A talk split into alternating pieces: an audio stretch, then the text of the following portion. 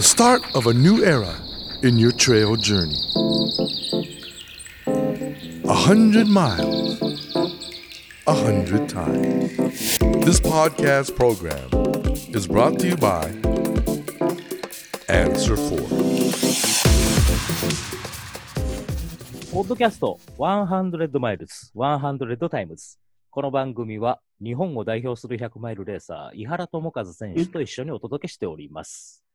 えーこんにちは。ウルトラランチ、ドミンゴでございます。えー生涯で100マイルを100本走ろうと決めた男、えー井原選手、ともさんです。ともさん、どうぞよろしくお願いします。どうもどうも、こんにちは。まあの、毎度毎フ度、どうもでィ。すフィ。ジカルアーティストのともです。はい。え、それはもうね、ごせご説明いただきましたからね。そうですね。えーはいまあ、あのー今回も、えーオンライン会議システム、Zoom を使って、えっ、と、リモートでの収録をしておりますけれども、はいえー現在が11月3日火曜日、はいえっ、と、祝日文化の日の、えっ、と、午後8時半ってところですかね。はい。ええ。まあ、祝日、あとあれですか、えー11月3日というと、アメリカ大統領選挙の日ですか、今日は。あ、今日そうですか。ええ。まあ、まあ、現地はまだ夜中だったり、明け方だったりっていう感じですけども、えーなんか、あのワシントンとかニューヨークとか大大都市は結構商店街がバリケード張られてたりとか、あ、そうなんですね。うん、すごい物々しい。あとなんか今年に入ってすごい銃が売れてるとか言ってて。アメリカ。うん。ああ、そうなんですね。自分の身を守るというか。そうそうそうそう。なんかね、暴暴動が起こるかもしれないっていうことで、えーみんなそれに備えてるらしいんですけど。ナミさん大丈夫ですか、うんいや、えっ、とね、ここ、ここはまず大丈夫かなって、えーそれ、ともさんも一緒でしょっていうね。なんかね、えーうんまあ、あのー番組配信始まるときにはあれなのかな、もう体制は、えっ、と、判明してるんでしょうかね。ああ、そうかもしれないですね。う。ん。まあ、なんかすごい物々しい感じになってますけれども。トミさんは今えー日祝日で何してたんですか、あ今日はね、えっと、今週末、えっと、11月7日、8日が、えー OMM 秋の本戦なので、えっと、今日まで、えっと、直前の、あの、ビバークレーションの出荷をしてました。お、お疲れ様です。あ、いえいえいえいえ。まあ、そんなこんなで、平和に、えー過ごしてますし、えー平和が一番ですね、本当にね。そうですね。はい本当に平和が一番ですよ。えー平和だからこその、えー100マイルですからね。そこ。よ、飛びましたね、そこ。いや、そろそろ番組本編入らないとなと思って。そうですね。そうですえね。ーはい。はい今。回は、えー特別編、まあ、ズームを使って、リモートでのゲストをお招きしてという形になるんですけれども、はいえっと、10月の、あれは、えっと、10日、11日の週末に開催されました、はいえー、 KOUMI 100。はいこれを、えー、完走されました Answer4 アスリート2人を今日はゲストとしてお招きしております。えー早速お迎えしたいんですけれども、内山美智子選手、ウッチーさん、どうもどうも、どうもこんばんは。毎度です。どうもです。よろしくお願いいたでします。よろしくお願いします。えーそして、えーおなじみ、小山田隆二、隆二さん、よろしくお願いします。お願いします。毎度毎度、どうもです、どうもです。お二人とも本当にかなりハードな、えっと100マイルとなりました、コーミの、今年のコーミですけど、感想、まずはおめでとうございますということで、おめでと。たっぷりとお話を伺えればと思います。よろしくお願いします。お願いします。ともさん、どうしましょう？えっ、と、まずは、えっ、と、ちょっと、ウッチーさん、内山選手に、えっ、と、主におそうです話、ね。え聞いてまいりますでしょうかね。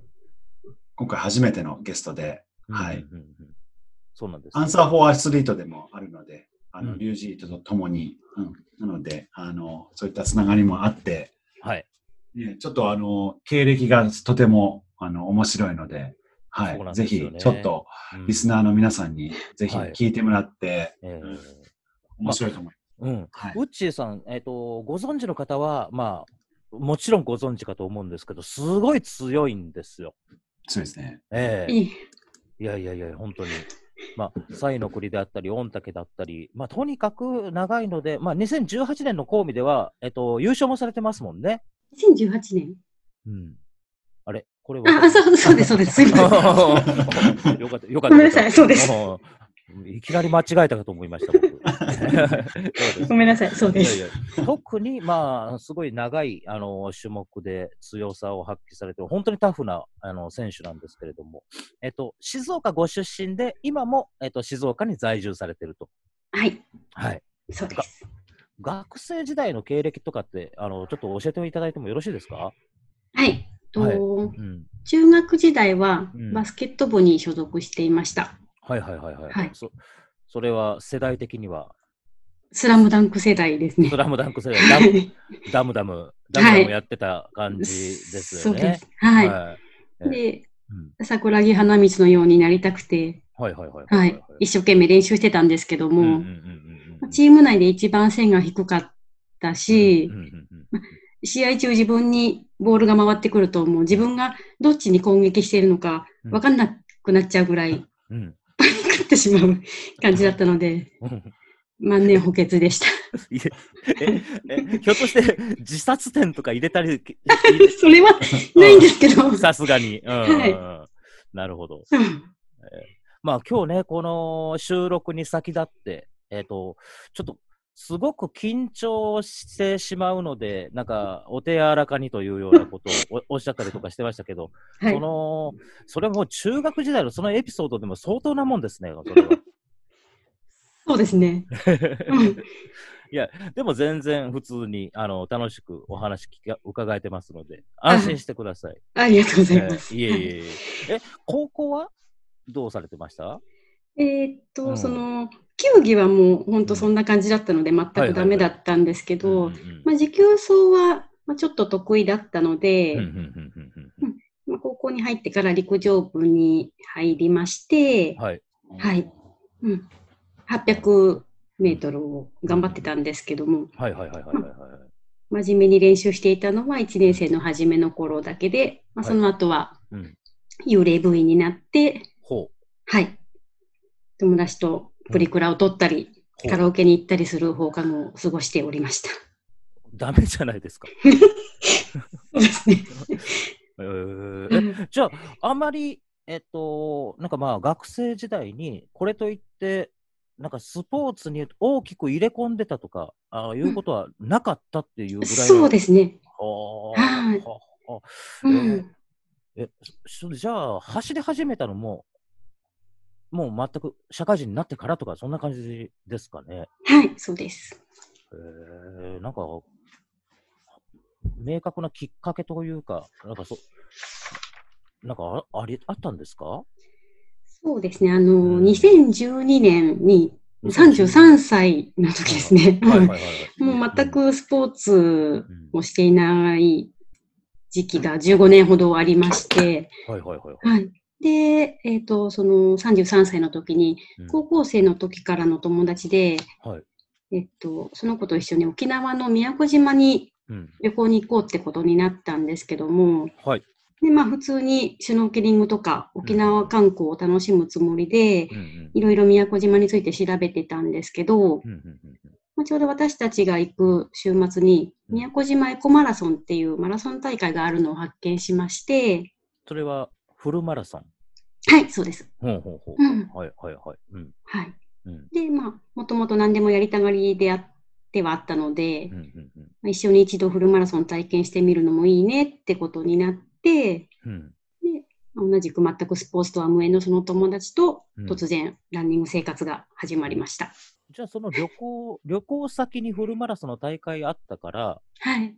記念にうん。出ちゃうみたいな。うんうん。うん。そんな感じです。じゃあ練習もせずに、その行った旅行先で、そのつもりもなかったけど、あったから走ったっていうことですよね。えっ、とね、うん。その大会が10月にあって、はいはいはいはいはい。でうん、その8月からうん走り始めた感じですね。あ、なるほど、なるほど。はい。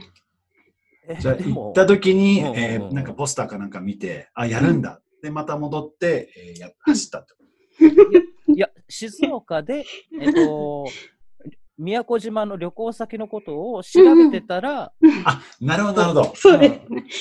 僕があれですね。チンチクリンですね、これね。いやいやいやいや、ごめんなさい失礼しました。いや失礼しまし全然、全然大丈夫です。あのーすいません、わかりづらい。いえ、とんでもない。いや、確かに分かり、確かに分かりづらいですね、これ。えっと、た。み宮古島行くんだったら、えーせっかくだし、なんか、名物でも食べようかぐらいのテンションですよね。なるほど。やっと理解した。あ、そういうことか。うん。あいいですね。面白いですね。なんか、えーえ、フルマラソンってそんなノリでしたっけ？と思った。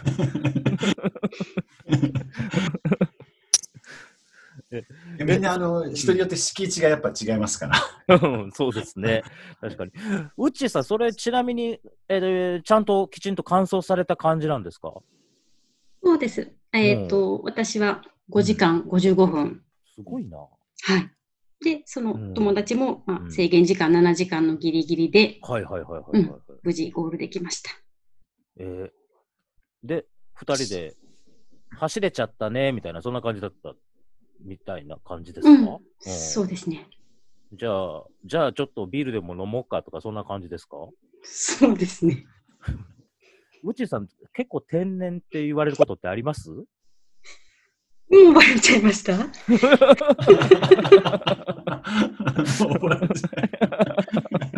番組序盤ですけど、ば、バレたかも。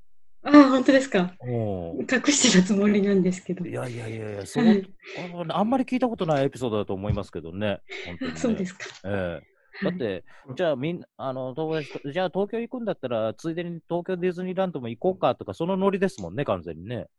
確かに。うん。どうですか？えこれ初めてマラソン完走して感動は大きかったですか？なんかまたやってみたいとか辛かったとか、その時の。うーん、そうあですね。の、思い出せないくらい。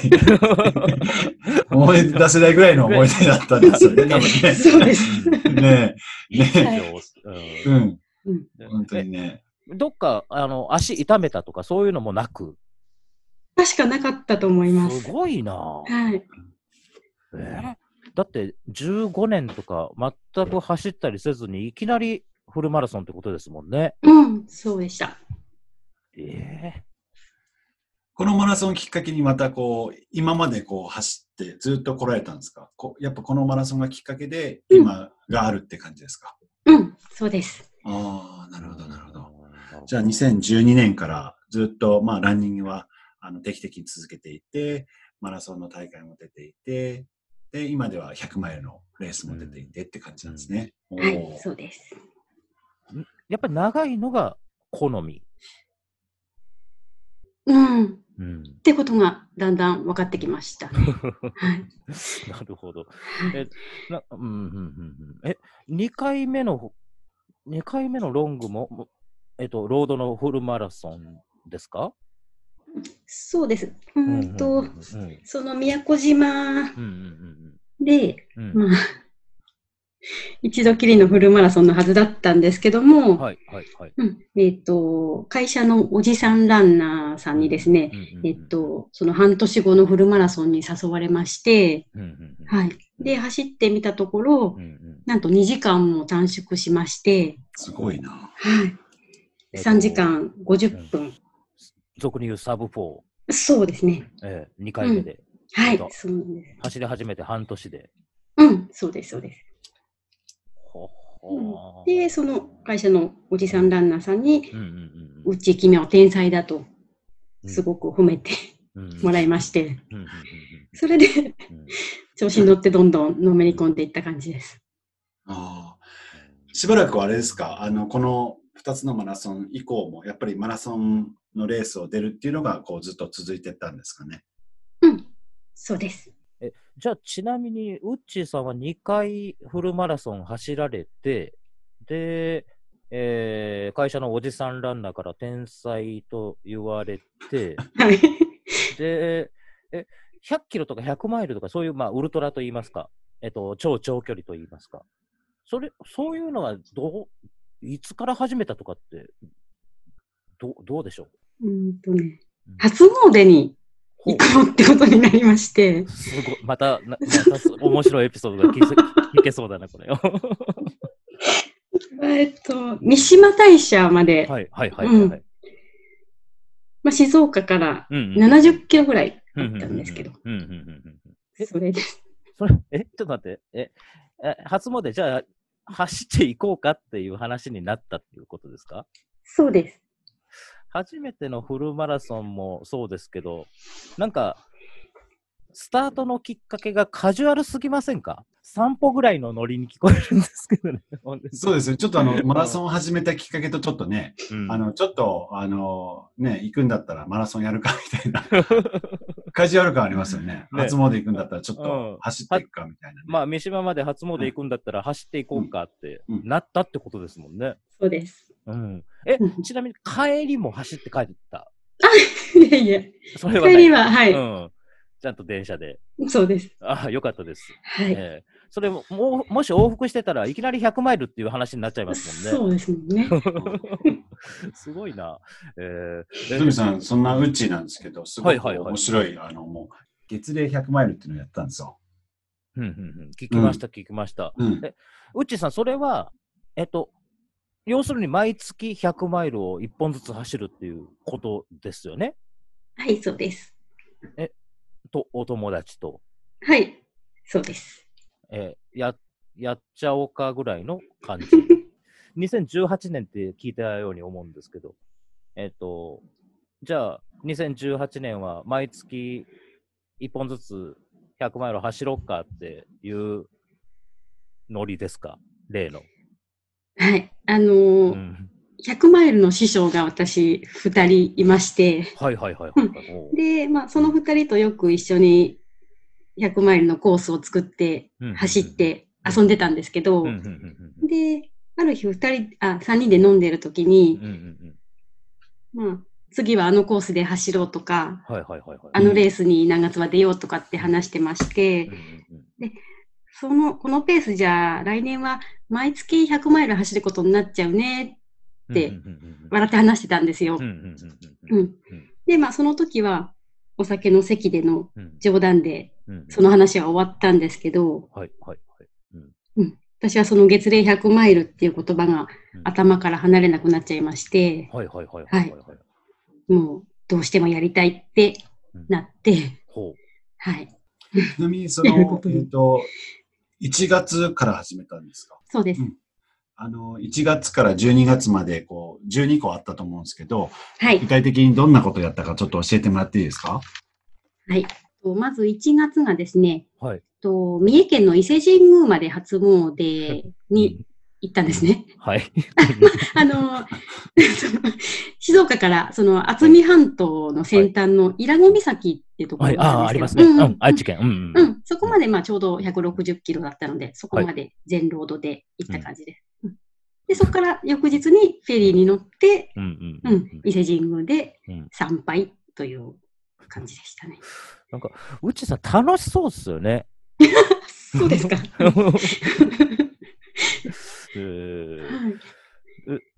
で、す。みません、に 2, 月は。あはい。うん。2月がですね、うん。えー、オーカスアイランド100。ああ、なるほど、はないるほど。のトモさんが以前、ポッドキャストで、うん。話してるのを聞いて興味があって、私のあの初海外レースだったんですけども、うんうんうんオーカスは一人で行かれたんですか？それからお友達と一緒に。その100マイルの師匠の2人と一緒に、うん。あうん。見うん。たいですね。3人で、はい。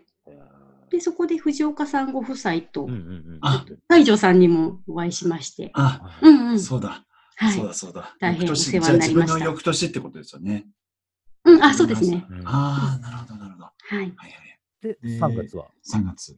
3月は、えっと、日本平100はいというのではいはいはいはい、うんはい。静岡市の日本平、うん。うんで、そこで32キロのトレイルを募集するっていうコースでした。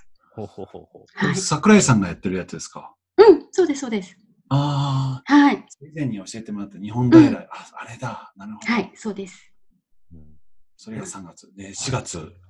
4月がですね、もう早くもネタ切れな感じなんですけど、え逆走日本平100。最後そのコースをたうんだ、100回りで5周しうた。ん半時計回りに行ったってことですね。そうです時計あなるほど。はい。5, 5月。5月がですね、うんサイの国ですね。おおなるほど。私はその年は出場してなかったんですけども、はいはいはいうんはいはい。あの3人のうちの1人がうんサイの国100マイルに出場するということで、はいうん、で残りの2人はうんその選手を応援しながら、うんその周辺のロードをぐるぐるうんうん回ってうん、100マイル。なるほど、なるほど。なるほどはいさサポサポートで行ったけど、うんそのついでにうん、自分も100マイル走っとこうかっていう。そうです。じゃあ同時進行してたってことですよね。うん選手そうですねが体力に、で、うん自分がロードで100マイル。えで、ちゃん3人100マイル走れてハッピーっていうことですよね。うん、ちゃんとサポートの役目は果たせたんですか？そう、あの、ところどころ間に合わなかった時もあるんですけど。だダメじゃないですか。そうなんです。なるほど。まあ、うんこっちもいっぱいいっぱいだったので。いっぱい出りゃよかったっていう話です そうですね。ね。で、え、6月は？6月がですね、えっと、AR4 っていう、うん、うんまたこれも自分たちで作ったコースなんですけども、うん。はい、はい。何の略ですか ?AR4。えっと、静岡に竜宗山っていう山がありまして、うんはい。うん。で、それを一周すると、まあ、40キロあるんですけど、うんそれを、うん静岡のトレイルランナーたちは、アラウンド竜宗ああ、なるほど。なるほと、どうん、その AR だ。まして、うん、そうですね。で、一周することを AR1、はいはいはい。うん、二周すると AR2 っうんてみんな呼んでましてう、んうんで、私たちは AR4、4周うんですね。1周40キロっていう。はい、そうです。トレイルですか、それは？うん、トレイルです。ほはい。で、まあ、一周2500、累積2500あるので、4周すると、まあ、1万ぐらい。う。さらっと言うな。あえま、すすみません。まずは、なえーっと、ちょっと振り返ってみましょう。7月は。で。7月がですね、えっ、と、富士山ぐるり。はいはいはいはいはいうんはいはい。あの、本当なら、あの、全員、御嶽100マイルに出る予定だったんですけども、はいはいまあ、はい中止になってしまったので、うんうんうん急遽富士山の周りの浅間神社をすべて回るっていう100マイルにしました。なるほど。は8月は？8月はね、川口湖100っていうので、あのーその、他の友人と、あの、毎年、富士五湖でキャンプしてるんですけど、はいはいはいはい。はい。で、そのキャンプ場まで自走してうんうんうん行ったという感じですね。え、それでワンウェイ100マイルになるんですか、そうです。はは9月は？9月は、えっと、新越語学です。ああ、なるほどなるほど。うんはい。あで、ほんじゃ、じゅ10月、香味だ。あ、そうです、そうです。はいはいはいはい。はい。じゅ11月は？11月は神宮外苑24時間走に出ました。はあ、これは大会に？あそうですね。うん神宮外苑、まあ、一周1.4キロぐらいを、はいはい。うん、24時間走り続けるっていう大会だったんですけど、うんうんうん実際にはじゃあ100マイル以上は走った感じですかね。そうですね、結局、最終的には198キロす走れちゃいましたね。すげえな。えー、12月エンディングは？12月はトラック400周です。出た。おお出た。これはどこのトラック走ったんですか？と静岡市の安倍川の河川敷に、うんうん、400メートルトラックがあるので、はい。と12月30日のものすごい寒い中、はいはいはいはい。はい。もう除夜除夜の鐘代わりみたいな。そうですね。レース以外は基本的に自分、えーと、お友達と一緒に走るケースが多かったです。うん、そうです。その場合ってうん、エエイドとかサポートとか、うんまあ、そういったものはどうされてた感じなんですか？エイドは全部コンビニですね。はいサポートはうん受けないというポリシーだったので、はいはいはいはい。は すごいな。うん、あのじゃあ、えー32キロ5周はもちろんですけれども、えっと、ワンウェイで100マイルの、えっと、時も、うん。えーこんもうほぼコンビニのみみたいなうん、形そうです。えちなみにすいません、ちょっとあのあんまり答えたくなかったら、それではそれでいいんですけど、あの着替えとかってどうするんですか、そういう場合って。着替えも全部うん、背負ってました。帰りの分も？そうです。はははいなんかさ、さらっと話してますけど、結構大変ですよね。そうですね。うん、うん。じゃあ、えっと、新月とか、あの、コウミとか、大会に出るときの方が、ウッチーさんにとっては、あ、今回大会だからエイドもあって、嬉しいね、みたいな、なんかそれくらいのテンションですか？ひょっとして。そうですね。ザックもそんなパンパンにならず。この、ちょっと月齢100マイル12個すべてしっかりお話聞きたいぐらいですけどね、これねね。、本当聞きたいですよね、うんこれ一個一個掘り下げて。ね実際にこれ、あの、途中で、ああ、もう辛いからやめたいとか、うんそういうことは思わなかったですかもう楽しかったですか？どうでした？いや、もう12回、毎回、うん、もうやめたかったですね。あ、そうなんですね。あ、あちょっと安心した。はい。あ、そうなんですね。うん。えどっか痛くなったとかそういうのは？ーん。痛い、うん。まあ、足の裏とか、ほお尻とかは痛かったですけど。う。はいはいはいはい。はい。別になんか膝がダメだとか、うん。長径つっちゃったとか、なんかそういうのも、うん。あそれはなっかったです。た。ううえ、うっちーさん、ちなみにですけど、今までなんか、怪我とかされたことってあるんですか？実は一度もなくてですね。ははあ。これすごいですよね。ういや、んそ相当なことだと思いますね。ええあのーえっと、会社のおじさんランナーじゃないですけど、うちさんやっぱ天才だと思いますよ。ぼその体が頑丈っていう意味では、まあうん、すごい恵まれてるかなとは思います。でもね、ちょっと頑丈っていうのとも、やっぱこれ、ともさん、ちょっと違いますよね。センスでしょうね、センス。うんん。体の使い方がないセンス上手とか。うん。う。うんすごいなぁちょっと番組あんまりの冒頭で聞いたことない僕ですけどね。ですよねしないっていう人はね。うん番組の冒頭で、うちさんのこと、天然ですかってき言ってしまいましたけどね、天然というよりは天才ですよね、やっぱりね。本当その通りですね。ありがとうございます。いやいやいやいや、こちらこそ、すごいな。いや、面白いお話聞かせていただいて。これあの、ありがとうございますうちあの、月間、月月間じゃない。うん月齢100マイル。うんうんうんあの、まあこんだけ走るとうん、やっぱり一気に経験値が上がると思うんですよね。いろんあな、こう、ハプニングとかう、ん。いろんな経験を積むんで、ここでやっぱりこの、月齢100マイルやったことで、こうどどうでした？走ってみて。そう、あのー毎月100マイル走った後、うん。うん。3人で口を揃えて言うのが、簡単な100マイルなどないということだったんですよ。ものすごい改めて気づいたみたいな感じそうなんです。そうなんですうんうん。うんなるほど、なるほど。はい。うんまあ、まあ、回数を重ねるごとにどんどん楽になるのかなっってていうふうに期待してたんですけど、まあ実際はどれも本当にきつくて、毎回必ずやめたかったんですよ。本当に毎回絶望的な気分になってたんですけど、うんまあ、走り続けてればうん必ずゴールはできるよってこともうん学びましたね。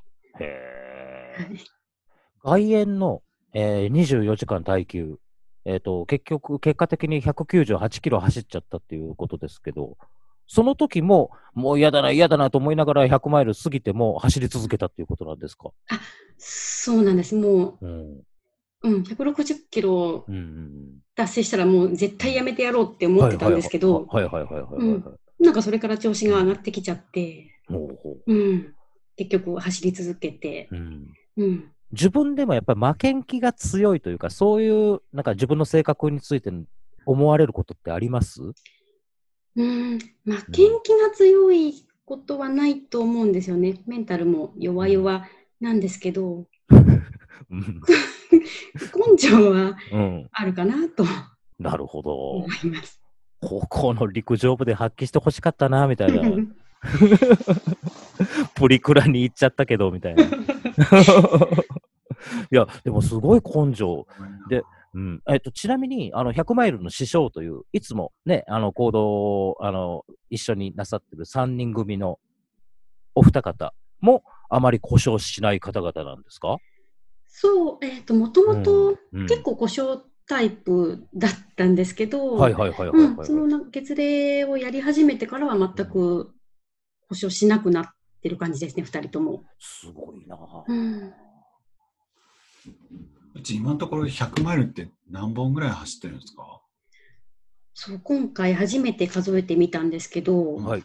はい、25本でした。すごいなすぁごいな。2012年の宮古島旅行から始まって、はい、それ相当なペースですけど、ご自覚、自覚されてます？それ。うんそう。そう。うち半分がね、2018年のうん、月齢100マイルで、うんそうです。そうですね。うん。また今度月齢100マイルってやろうと思います？思いません。ちょっと安心しました。ああ、安心した。うん。はい。でも、でもその、うん。その3人でお酒飲んでると、またその話が出てきちゃう可能性はなきにしもあらずみたいそうですね。な。うん。えそんな、まあ、あの、内さんなんですけども、えっと、まあ、2020、今年の、えっと、講義は、えー、まあ、私なんかはツイッターとかでちょっと、あのー速報を見たりとかしてる程度でしたけど、それでも相当なタフさが伝わってきたんですけれども、どうでしたか？今年、あの、3回目の出場だったんですけども、はい、はい。うん。やっぱり本当にタフうでん、うんうん。今回がタイムも、順位も一番悪くて、かなり苦戦してしまいました。うんうん。やっぱ今回も途中でもういいや、やめたいなとは思いながらっていうか。うん。ちちなみに今回、サポートはどうされてますサポートはうんうんサポートのはずだったんですけど、はいはいはいはいはい。うんうんうん。まあ、結局、あの、友達がいろいろ手伝ってくれました。あーなるほどよかったです。よかったですなるほど、なるほど。今回は、あの、まあ、25本目の100マイルで、まあ、完走して、で、やっぱり一番ハードだったのは天候でした。その、あ、雨なのか、やっぱ寒さなのか、路面がすごく泥だらけで、ところどころニューのところなんて、本当に膝上ぐらいまでこう、うん。あの、入ってしまうところがあったりとか、いや、まあ、ここまで25本100マイル経験してきて、やっぱりこう、一つまたハードだったっていうことだったんですけど、どこら辺がやっぱり一番今回ハードでしたか？もともと、あの、滑る岩とか、うんうんうん。滑る木の根っことかが、うん。そのテクニカルコースがすごい苦手なんですよね。うんううんん。うん。で、それが単純にタイムロスになってしまったのと、うん。うん。そのタイムロスを挽回しようと思って、リンドやロードでうん。頑張りすぎちゃったのが、うん。ちょっと反省点かなと思います。ああ、なるほど。補給は何食べました？補給はですね、あのーいつも固形物をこうもりもり食べられるタイプなんですけども、うんやはり後半になるとこう消化不良を起こして、お腹が張る感覚があるんですよね。で、今回はそれを解消しようと思って、固形物を控えて、すべて飲み物でエネルギーを摂取しようと思ってう、んあの、モルテンをうん使ってみたんですよ。モルテン、ご存知ですか？トムさん。いや、ちょっとモルテンはわかんないですね。そうなんですね。なんか、今マラソン選手がこう、愛用している、ジェルもあるんですけど、私はドリンクでした。なるほど、なるほど。あモルテンっていうあのブランドですね。で、そのモルテンで、えっとジェルも出てるし、飲み物にこう混ぜられるやつを売ってるってことですかね。今ちょっと僕はあのググって見てるんですけども、うんうんジェルとかやっぱドリンクミックスがあるんですね。ああ、どそのあれですかね、ドリンクミックスを取ってたって感じですかね、モルテンの。うん、そうです。ああ、なるほど、なるほど、なるほど。なんかあの、今、ググったらキプチョゲが出てきましたね。キプチョゲの、のあの、モルテンっていうの。へえ、いや、僕、うち僕知らなかったです、これ。へえ、今なんか見てしまう。どうでしたこのモルテンって？そう、でもやっぱりあの、フルマラソン用なのかわかんないんですけど、やっぱり超長距離にはもしかしたら向いてないのかなという感じで、うん。うんうん、まあちょっと、あの、体がずっと枯渇状態というか、パワーが、うん、私はあんまり出なくて、うんうん。うん。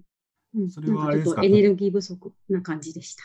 うん。途中でなんか、あ、枯渇してるなって感じがして、何か違った補給に変えたんですか、今回のコンビそう。で、ちょっとだけ持っていたジェルを摂取したり、うん、ね、エイドに置いてあった、えーと、グミ、うん、うん、をたくさん食べました。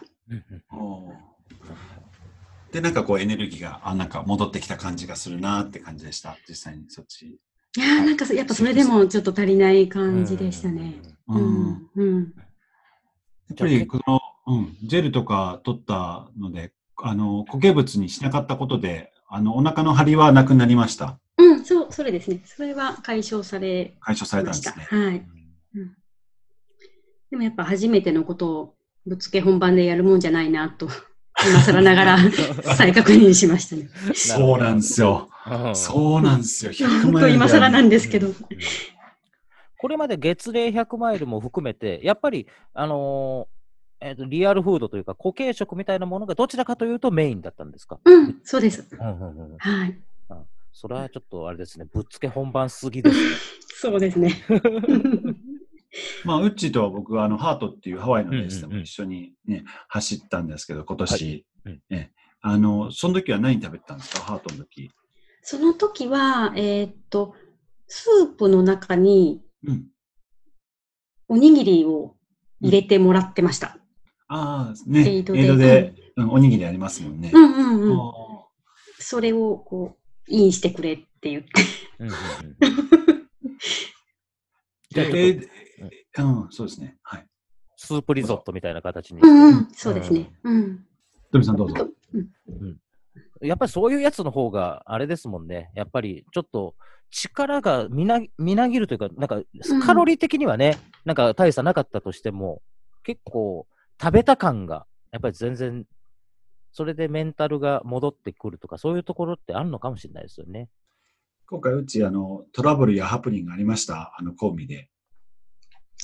そう、トラブルというか、これは私の悪い癖なんですけども、ま今回、ペーサーもサポートもなしの完全単独での参戦だったんですが、うん、まさっきも言ったんですけど、エイドでたくさんのお友達が手伝ってくれたり、うん、声をかけに来てくれて、まあ、それはとても嬉しかったんですけど、あの友達がいると私、とても嬉しくて、楽しくて、ついつい長居してしまうんですよね。で、あ、もうこのままみんなで打ち上げ行きたいな、みたいな気分に なんか繊維喪失状態になってしまうんですよ。で、まあ、今回もその悪い癖が出まして、はいはいはい、うん。リード滞在時間がものすごい。えちなみに一番長かった集会でどれくらいエイドに滞在されたんですか、自分で見てないので、あんまわからないんですけど、はいはいはい、まあ、その、速報を見ていた友達が、うちまだ出ない、まだ出ないってやきもきしてたっていう ことを後で、うん、聞きました。結構いたなって感じですね、それ。そうですね。なるほど、なるほど。うっちさん、これ、あの、えっと、ちなみに今後何か予定されてる大会、まあちょっと今年2020はこんな感じですけど、あの、なんかあります？具体的に。レースや、なんかチャレンジみたいなものが。うん。今このような状況なので、まだ難しいんですけど、まあ、あの、オーカスアイランドとハートに出てみて、海外レースがとても面白かったので、アメリカのレースにはいろいろ出てみたいなと思っています。なるほど、なるほど。なるほど、なるほど。あと、100マイル以上のレースにも興味があるので、あのバックヤード、うん、出てみたいなと。いやぜひぜひ。はい。すごいな。ぜひ出てほしいですね。はい。ウッチーさん、でもあれですよね、またちょっとトモさん、これ、なんか機械作って、もう一回お話聞きたいですよね。いや、本当にいろいろと聞きたいことがいっぱいちょっと本当に。えか思いついちゃいましたね、本当に。うん LTA でちょっとビールでも飲みながらみたいな感じでね、あのお話聞いてみたいんですが、ちょっとまあ、うん、まずはちょっと、ウッチーさん、ウッチーさんのセオリーうん、ちょっとインタビューの最後に聞かせていただいてもよろしいですか？ウッチウッチーズセオリはい。ー。うんと、ウッチーズセオリーは、はいやめるのは走り続けるより辛いよです。なるほど。いやー、うん、本当その通りですね。うん。多分、このセオリーを聞いて、今回、まあ、今日見て、あ今回 DNF された方が多かった大会だと思うんですね。だからそれを本当に思ってる方多いんじゃないかなと思ってますね。うち、ちょっと掘り下げて、このセオリーをちょっともらえますか？とこれは私が月齢100マイルをやりたいと思ったきっかけでもあるんですけども、あのさっきお話しした AR4 っていう思想家のうん40キロのコースを4周する100マイルなんですけど、これに初めて私がチャレンジしたときに、まだ走力もメンタルもとても未熟だったので、2周の80キロでやめちゃったんですね。はいはいはいはい。はいうんで、まあ、その時は一刻も早くその苦しい状況から解放されたくて、3周目に行くことを拒否したのうんにその、それから家に帰る道でも、家に帰ってからもうん、どうして辞めちゃったんだろうってことばかり考えてもう全然気分が晴れやかじゃなかったんですよね。うんで、まあ、確かに肉体的にはもう走らなくていいので楽にはなるんですけど、まあ、その後の精神的なダメージっていうのが結構尾を引いて、うん。自分を裏切ってしまったんだなというそのうん。自責の念がしばらくもやもやと続きまして、うんうんで、まあ、もうあんな思いを二度としたくないという気持ちからですね、うん月齢100マイルで1年かけて絶対諦めないメンタルを鍛えまして、すごいな。はいなるほど。え、ちなみに、うっちーさん、唯一の DNF ですか ?AR4 は。うん、そうです。それが今のところ最初で最後ですね。それもすごいな。はい。なるほど。ともさん、どうでしょいやー、わかりますね、本当に。うんあの、その時はね、辛いんですよ、すごい、肉体的にも。ううんで、本当もう、なんでやってんだろうっていう、その走る意味もわ、なんかこう、わからなくなってしまうことってあるんですよね。うんうん今はもうやめちゃえば楽だし、みたいな時ってやっぱあるんですよね。それは本当にすごく強い時もあれば、まあ、ソフトジャブみたいな時もあるんですけど、うんやっぱりいろんな自分もそのソフトジャブみたいな重いやつもああるんですけど、やっぱりやめちゃうと、こう、やっぱり次、本当にホテル帰って鏡見たときに、なんでやめたのってなるんですよね。うんでで、肉体的な痛みっていうのはすぐ消えるんですけど、本当その心のダメージこう、本当にルッチーが言ってる本当に尾をうん尾を引くので、うんうんなので、あのーうん。だから僕もやっぱりなるべくやめないようにはしてるんですけども、うんうん、うん、うん。なるほど、なるほど。うっちーさん、それ、セオリーになるっていうことは、相当、その、DNF はメンタルにダメージが来たってことですね。そうでした。うーん。で、2週で辞めちゃったんですけど、うんうんうんうんえっ、と、家に帰ってからうん眠れなくて、ほ4週目に行っちゃったんですよ、私。う。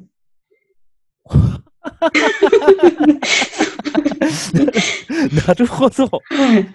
ははそう。それでちょっとお友達から気持ち悪がられましたね。はい。3周目を飛ばして4周目を走ったってことですね。そうです1、2、4って走った。うん、そうです。じゃあ120キロ走ったってことですよね。そうですね。うん。いや、なんか負けん気つ強いわけじゃないですよって今日、なんかお話聞きましたけど、負けん気強いっすよね、やっぱりね。すごいな。なるほど、なるほど。はい。いやー、ともさん、こう、あの、うちさん、お話聞けてよかったですね。そうですね。ええうん本当にまあ、ウルトラってあの、やっぱな長くて辛いんですけど、そまあ、うん辛いスポーツですから、うんだから、あの、どうしても浮き沈みってあるんですね。うんで、沈んだ時が来るってことは、また浮く時もあるんですよね。で浮く時もあれば沈む時も来るんですけど、僕はなんか本当沈んだ時に浮きが来なかった時ってないんで、うんだからやっぱり、あの、そういった辛い時はあっても、まあ、な耐えて耐えて、うん、それで、あの、やっぱり、あのその浮きを待って、で、また続けるっていうことをしてもらえれば、あの、このずと一歩一歩前に進めば100マイルは終わるので、そんな形で、まあ、勝利をものにしてほしいですね。なるほど、なるほど。はい。いやー、うちさん、こうやって結構インタビュー答えていただくのって、あんまり、あれなんですよね。そんなに例がない感じなんですよね。そうです。ね。いやいや、貴重なお話をいただきまして、ありがとうございます。ぜひ、またちょっと、あのー何らかの機会には、お話聞かせてください。はい。よろしくお願いいたします。よろしくお願いします。はい。今回は本当にありがとうございました。お疲れ様でした。ありがとうございました。ありがとうございます。えー、ポッドキャスト100マイルズ、100 times。今回は、コーミ100 2020特集として、えーゲストをお招きしてるんですけれども、まずは、内山美智子選手、ウッチーさんのお話を伺いました。後半は、えーいよいよあの方、リュウジーの登場となります。お楽しみに。It's not the end. The journey continues whenever you're ready. A hundred miles, a hundred times. This podcast program was brought to you by Answer 4.